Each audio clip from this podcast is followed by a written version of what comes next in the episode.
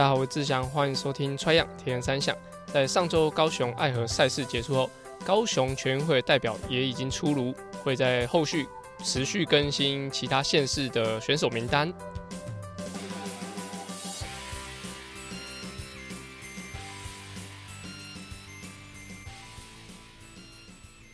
大家好，我是志祥，欢迎收听《穿样体验三项》。那我们就进直接进入就是赛事的部分。就是上周呢，其实我蛮关注，就是高雄爱河的比赛嘛。那因为它是高雄全运会选拔的一个，应该是唯一一场选拔赛。那高雄其实在过往的比赛里面，其实在第一届呃一百零二年的台北全运会的时候，其实是受申燕拿下就是田上第一面的男子组的金牌。那后续就是全部男子组都是团团俊来包办，就拿了四届。所以整个全国运动会。到呃今年还没举办完，到今年以前就是举办了五届，所以第一面奖牌是在高雄产生。那呃去年的高雄女子组也拿下了就是第一面的金牌，就是启文的部分拿下第一面金牌，也是在啊第一次拿下混合接力的金牌啊，因为。台北市就是没有报名嘛，就是没有没有参加，所以高雄过往都是应该拿了三次三连亚，好三次的亚军，所以高雄其实在田上发展上其实是有很强的就人才啊，还有很强的资源的。那这次爱和选拔呢，就是他们这次在全国运动会以前办的这个选拔赛，唯一一场选拔赛，而且这个选拔你必须要先先提出说你要参加选拔，所以他们在。啊，选拔的名单里面就是很早就公告，就是哪些选手要参加选拔赛这样子。那这次的赛事呢，就是爱河。其实我爱河应该已经有不知道有没有六七年没有参加过。就是其实不是因为水水质的问题啊，就是我我参加过两次，有一次是比完赛有点感冒，那第二次是其实完全没事。所以大家说爱河的水其实有点脏或什么，其实我觉得呃还好。因为我参加过更长的，所以我觉得爱河的赛事就是从过往前单车的绕七圈，然后这一次绕五圈，所以整个赛事的呃路线啊什么都有点不太一样。那我也很久没有参加高雄爱河的比赛，而且呃高雄爱河对我来说参加是有一点点远啊，就是到高雄其实比赛也是蛮辛苦的，就是呃虽然大家都喜欢去台东嘛，台东比赛可能呃可能半年去一次。那高雄爱河的话，其实对我来说就是跟台东是一样的，就是一个往西边，一个往东边。但是就是真的是蛮久没有参加比赛。但是其实整个台湾的所有赛事里面，其实高雄爱河的比赛是最贴近国际赛的，因为它是城市绕圈，而且现在的比赛里面大多都是会以城市绕圈为主。其实。高雄走的蛮快的，就是它是一个很有规模性的一个比赛啊，只是说我真的是很久没有参加。那这次的比赛呢，它游泳进行一圈就是一次一千五，那自行车需要绕五圈，而且那个绕的路线呢其实蛮特别的，就是它算有点绕，它算是直去直回，但是它绕的方式又是一个有点像呃走迷宫吗？就是它绕了一个漩涡式的，然后再绕出来，然后再这样持续骑了五圈。那跑步的话需要进行三圈。那这次呃高雄爱河的特色，也不是说这次啊，是过往高雄爱河的特色，就是啊在单车的部分会绕很多圈，所以你很有机会会跟就是第一名的人骑在一起。那我在第一次骑啊比高雄爱河的时候，是我高中的时候。那那次比赛我骑计时车，那我就骑刚骑出去，那我就已经遇到申燕，就是那时候啊他是第一个领先的的选手嘛，那我就跟着他一起骑。那其实那时候很特别，就是我第一次。啊，骑汽车，然后跟到领先集团啊，虽然我落后一圈啊，但是我跟在领先集团里面，我骑一骑，是我的水壶就喷掉，所以我整个过程中都没有喝水。那在比赛过程中，其实就是深夜，因为我算是那时候骑汽车，所以整个带带头啊，还有一些破风的状态，其实是有出来领骑还蛮多的，所以深夜是有跟我一起互动，就是讲讲话，这样子，哎，怎么要多带一点，或者说快一点，快一点，慢一点，或者说哎注意路况什么。那时候我们是完全。不认识的，就是我第一次比高雄爱河的时候，应该是二零零九或二零一零的时候。那那时候就是有呃，我其实他跟我讲话的时候，我超级想问他说，希望可不可以分我一口水喝，因为我水壶喷掉，我现在非常的渴。但是我最后是没有讲啊。然后就是那是我第一次参加爱河的经验，就是跟上了领先集团，虽然落后一拳。所以在比赛的时候，其实我就知道，其实高雄爱河的比赛，你会有很大的机会可以组织到一个大集团。就是不论是被你套圈的人可以追上来，或者说其实你追到其他人，就是整个大家呃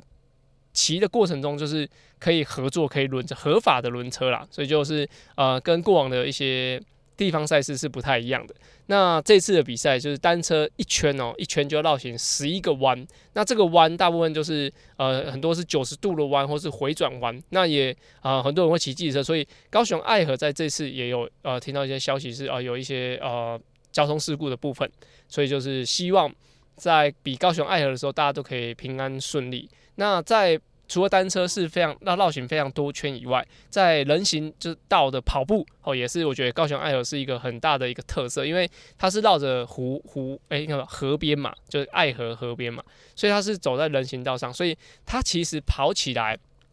我觉得刚开始跑的时候，因为开始一开始人是比较少，可能只有领先的人回来，他们绕第一圈的时候，其实是没有什么人，就是跑在路上，所以假如是那天没有下雨的话，所以地面是比较干的。所以在跑的过程中，我觉得啊，人行道的那个瓷砖跑起来，我觉得还 OK。但是慢慢的，有些人会喝水的时候会淋在地上，或者拿着水，然后说汗啊，或者任何会啊让地面湿的一些情况。所以第二圈、第三圈，甚至第四、第五圈，以前是跑五圈啊。所以在跑的过程中，地面越来越湿，然后加上它是有点高低起伏的状态，所以呃，就算你是穿就是比较新的鞋子，像但是就像呃 Next Percent 那种鞋子比较平。底比较平，然后跑在比较湿的人行道上，其实也是会有稍微比较滑的状况的产生。所以我自己对爱河的情况是，跑在人行道上，其实也要蛮注意会不会滑倒的。但是呃，目前来看，就是比赛的过程中，其实第一圈比较比较不会有比较湿的情况，二三圈比较会有，所以在比赛的人也要特别注意。那我针对。就是人行道这件事情，就是因为我以前高呃大学的时候是读天母的，就是体院嘛，所以体院的周遭就是棒球场周遭，其实它是有就人行道跟柏油路。那我在跑比较快的速度的时候，我会跑在柏油路上；但是我要是针对爱河的比赛去做调整的时候，我会跑在人行道上，因为它会是比较接近实际比赛的一些。的情况这样，所以也提供给大家。那这样，然后如果你是比爱河的的选手的话，我会建议选一点点起伏的路线会比较好。像是如果是呃台北的话，福和桥下往那个呃应该是北新桥的方向跑，它会有点起伏，我觉得是比较好。因为爱河的路段它是要上桥过过那个呃它的比赛路路线是需要上桥的。那是虽然不是说很陡的坡，但是它会影响你的跑步节奏。但是呃，这样子的情况就会让你的比赛的配速会受到影响。所以，假如要比爱河的人，我会蛮建议，就是你的路线还是要选择一下，不论是路面的材质，还是说你是路线的起伏这样。所以这是爱河的部分。那这次的男子组的冠军是张家豪，但是高雄选拔第一名是申燕的。好，那我顺着继续讲下去，就是啊，在三个项目里面，申燕跟嘉豪基本上就是三个项目都粘在一起，就到最后应该是五百公尺吧。就是以申燕的文章写到，就是最后五百公尺才嘉豪才加速拉开，但是因为嘉豪在隔天还有一万公尺的这田径赛，那他其实原本赛前希望可以跑到三十二分。的秒数就是每个五千是用十六分来跑，那希望可以跑到三十二分，但是可能是目前训练状况，或者说他因为前一天比赛影响，所以这最后只跑了三十三十二分四十六秒，但是其实还是还是蛮快，看得出来他在整个冬季的训练算是表现的还不错，因为在之前讲过，就是五千公尺的时候他可以跑出十六分四十几，而且前面大概有三千都是比较。就配合我的速度啊，所以他我觉得他现在五千应该可以十五分三十左右。那一万的话，他其实他的他的后面续航力比较好，所以他有可能呃可以真的可以跑到三十二分以内。但是这一场比赛可能受到了就是爱河的影响，所以他在场内赛的时候就是跑的没有那么好，差就是额外跟大家说一下。那女子组的部分是从刚从香港亚洲杯回来的启文拿下女子组的冠军，所以在高雄的选拔。的顺序来说，男子组的第一名是申燕，那李伟，那跟曾俊林。目前我还没看到完整的呃选手成绩名单，所以我只能推推估说第三名是男子组是曾俊林。那第呃女子组的部分在排序来说，是第一名是张启文，然后再来是佳琪。佳琪从之前退出亚运培训队之后，其实应该就都没有比赛，没有参加田三项比赛。那这次的高雄的选拔也是应该也是调整好心情，调整好身体，因为他之前有腰腰部受伤的关系，所以他应该是调整好又重新出来选拔，希望在啊全运会的时候可以拼搏一下。那第三名是林怡君，那林怡君，我相信大家会觉得比较陌生。那他是深燕的学生，之前大部分都是以参加长距离为主。那他也是会参加本次就是今年的全国运动会，所以他是呃披荆哎，应该说披荆斩棘夺下了第三个席位。所以就是男子组是深燕、李伟、曾俊林，那女子组的部分是启文、佳琪。跟林义君，那在这次的全国运动会的高雄的名单里面，其实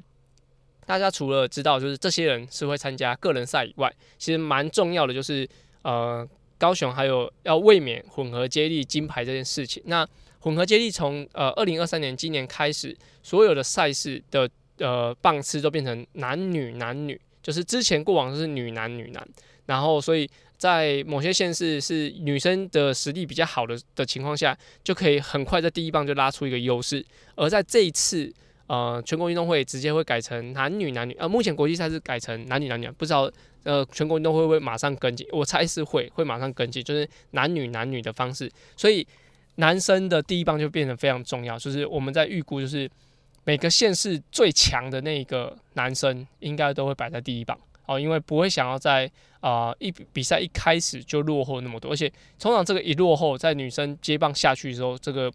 扩呃这个落差就会扩大，所以我自己大胆的大胆的猜测就是高雄的第一棒会放申燕，因为申燕的呃游泳跟单车是非常非常有水准，虽然跑步他过往就是就是。已经开始转长距离嘛，所以要在一千六百公尺的跑步要拉出一个大优势，可能不会比他的游泳跟他的骑车来的那么的呃有破坏性。所以，但是他的油跟骑还是可以有很大的机会可以在领先集团。所以我自己大胆推测，高雄的第一棒一定会放申燕，那第二棒。佳琪或是启文，我觉得都还 OK，因为他们两个对于呃这个距离的的能力，其实我觉得都是蛮好的。当然，启文的状态一定是比较，因为佳琪有段时间没有训练，所以启文会不会放在最后一个呃棒次来做一个关门，然后让佳琪可以在呃第二棒的时候把把优势延续下去，然后让他们第三个男生可以下来去进行就是接力的部分，但是啊。虽然说我们现在知道高雄的名呃帮高雄的选手名单是这这三位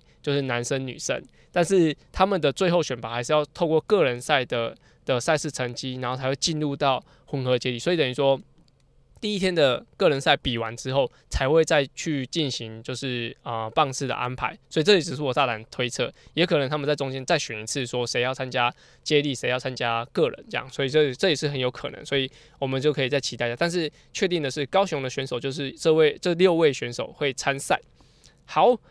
那在上周其实还有 Lava 的完赛乐园，其实我觉得很赞诶，就是有很多很好的画面，然后有单车要投篮。然后水上有很多的浮具啊，还有一个溜滑梯。那跑步的话，还有障碍物跨栏，然后鱼跃龙门这些。所以我觉得，呃，一开始大家在听到这个比赛的时候，稍微我听到，包含我自己就觉得这个会不会太玩了？因为他说可以骑电扶车，然后跑步的时候可以骑滑板车这些。我我一开始觉得说，好像会觉得，诶，稍微有一点不是那么正式的赛事。当然，我觉得他都讲玩赛乐园是以玩乐为主嘛。那呃，后来我自己在嗯在思考这个比赛的时候，会觉得说，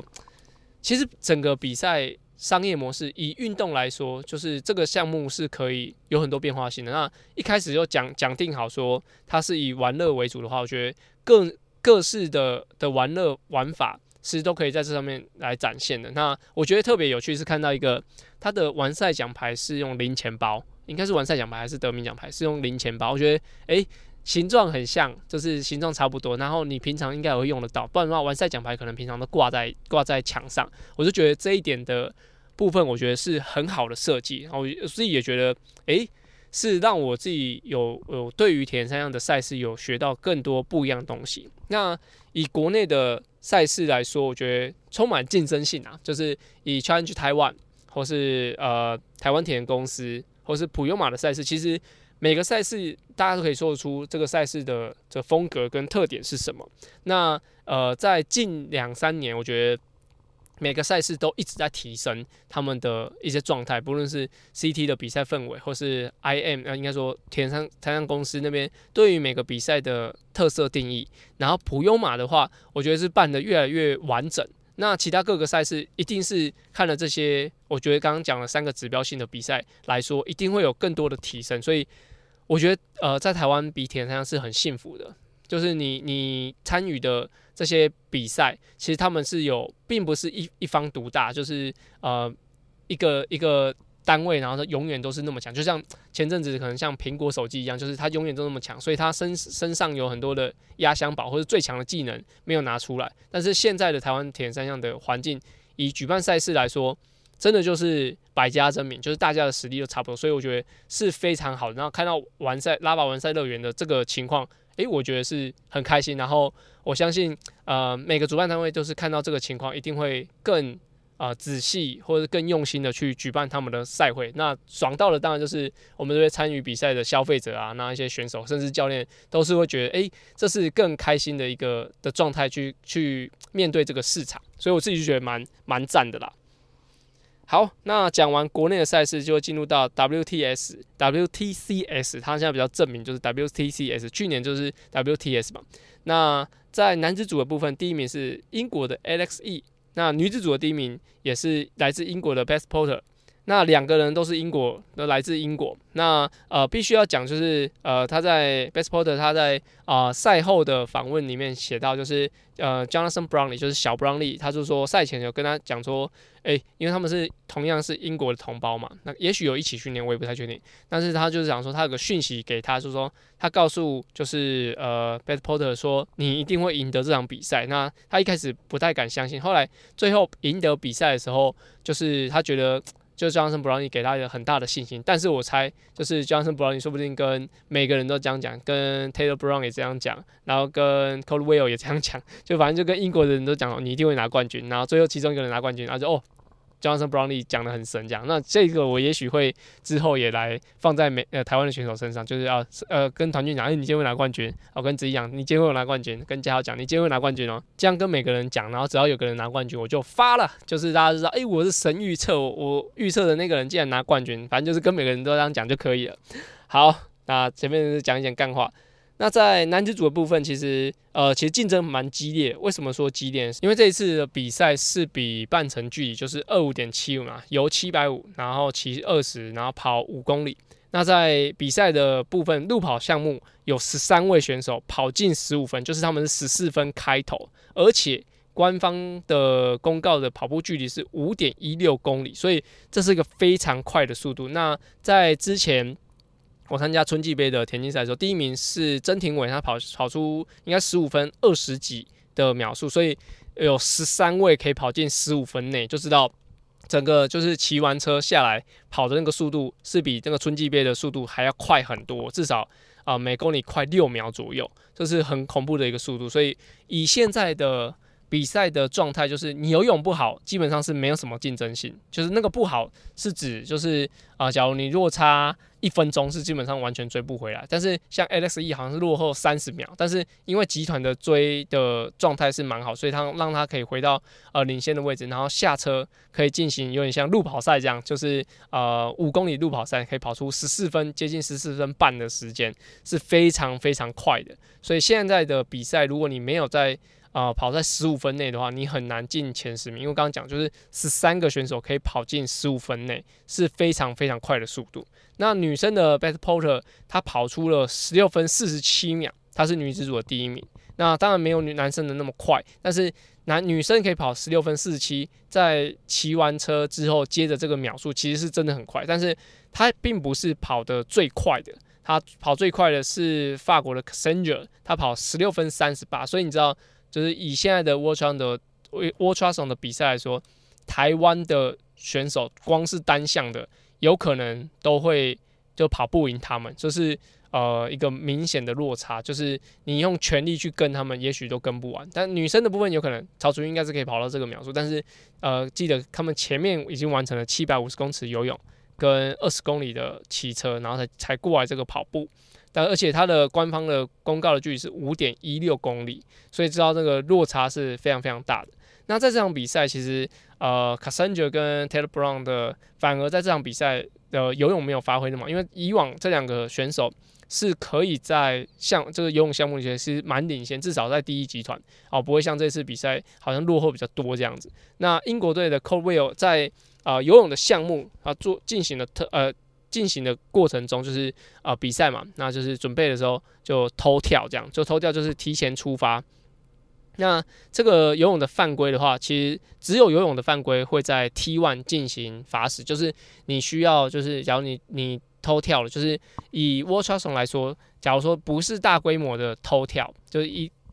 偷跳就是抢跳了，就是鸣枪前跳出去，不是大规模的跳出去的话，就会针对啊每个人做法时，就是呃技术官员会在出发的时候站在可能五五或四个选手后面，然后记录他们的号码。然后他们假如出发的时候是明显的偷跑、偷跳，那就会记录他号码，然后传回答传达给呃在转换区的裁判，然后他就会站在你的位置，然后举应该是会举牌子，或者说就是跟跟你讲说，你现在呃因为游泳的部分你偷跳，所以你必须要先罚时。那这个罚时就是站在原地，然后他会拿个码表，你不可以碰你任何的比赛装备。那罚完十秒之后才可以碰比赛装备，就就碰安全帽，然后进行转换这样。所以就是只有游泳的出发或是游泳的呃部分有罚时，才会需要在呃转换区那边进行罚时。不然的话，其他的所有都是会在路跑项目进行罚时。而且呃路路跑项目也不限定说要在哪一圈。假如说你跑步跑两圈，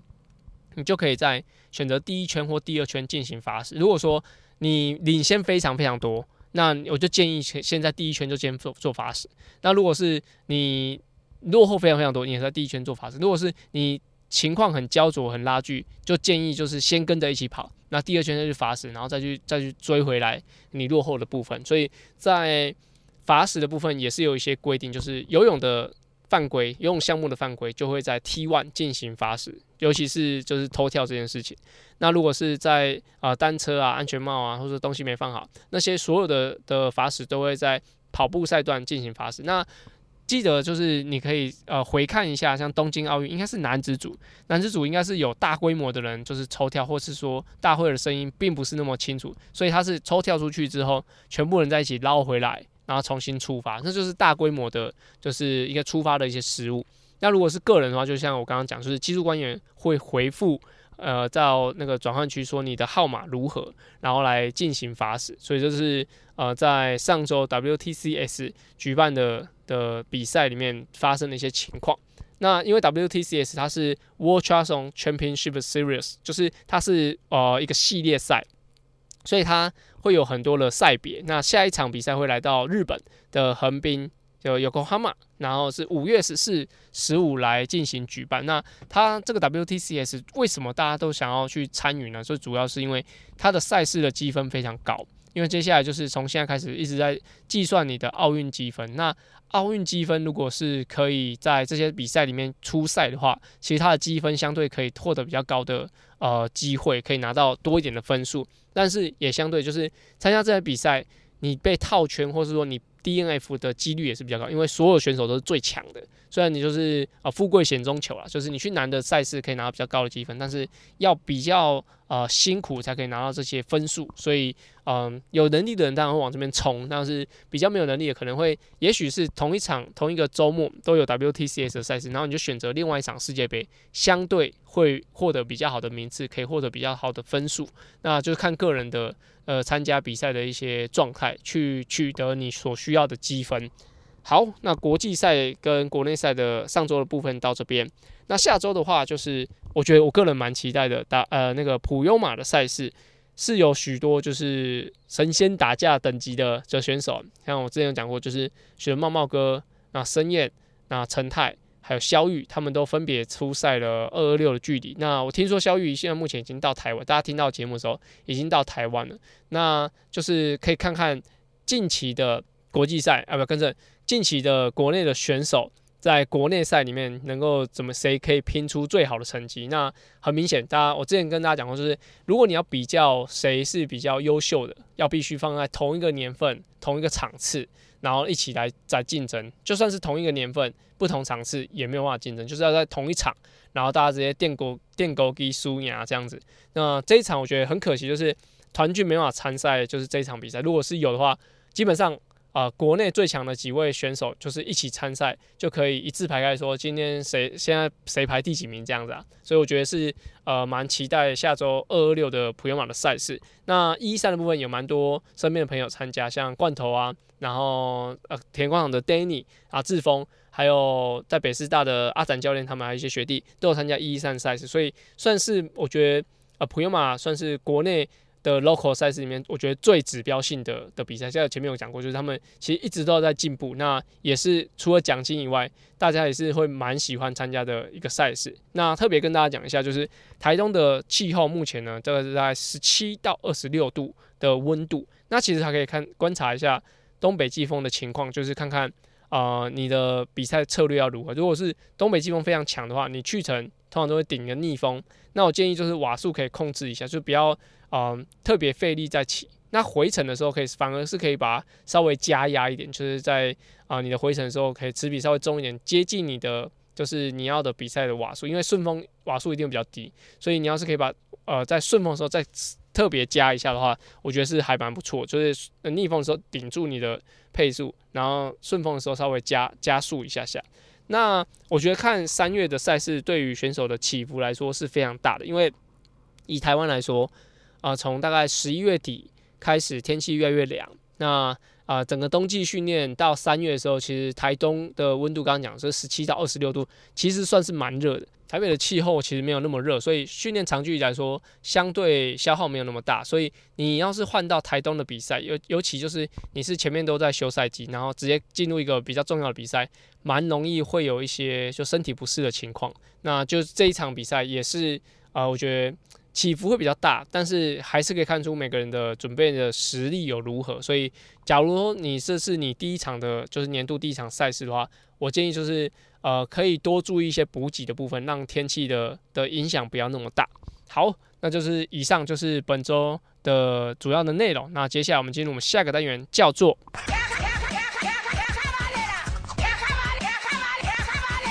卡卡班内的卡卡班内是在 Try 样 EP 五十开始的新单元，主要卡卡班内在节目里用来审视我自己现在练的方向到底对不对。有时候骑慢一点反而会有不一样的收获。而这个单元的灵感来自于我教学，还有听众留言，所有问题都欢迎到 Apple Podcast 或是我的 IG 留言哦。我之前跟他讲说，就是比赛前可能一个月都可以练同一份课表，就是每天，然后每餐每个项目都练什么都把固定，比如说周一早上。骑车一个小时有氧就是这样，然后呃下周也是做一样的一个小时有氧，那到底有没有效果呢？我自己觉得接近比赛还蛮适合用这个方式，就是有些人说安排课表要渐进式的，把你的课表变强，然后变得更多元，或者说训练东西要更多，然后延续你的运动时间。但是我觉得接近比赛，蛮多人就是一套打到底，或者说他他他本来就也不知道怎么安排，所以一套打到底。我觉得好处是。你可以透过每一周的训练去知道说你到底进步了没。就比如说，就算你比如说有十个一百好了，就算秒数都一模一样，但是你的体感是放松的，然后你的呃心跳是降低的，我觉得这是一种进步。那连续的比如说三周都做一样的课表，也可以比较说你自己对于这三周的生活状况，还有你对于身体的掌握有没有更加敏锐。所以我觉得。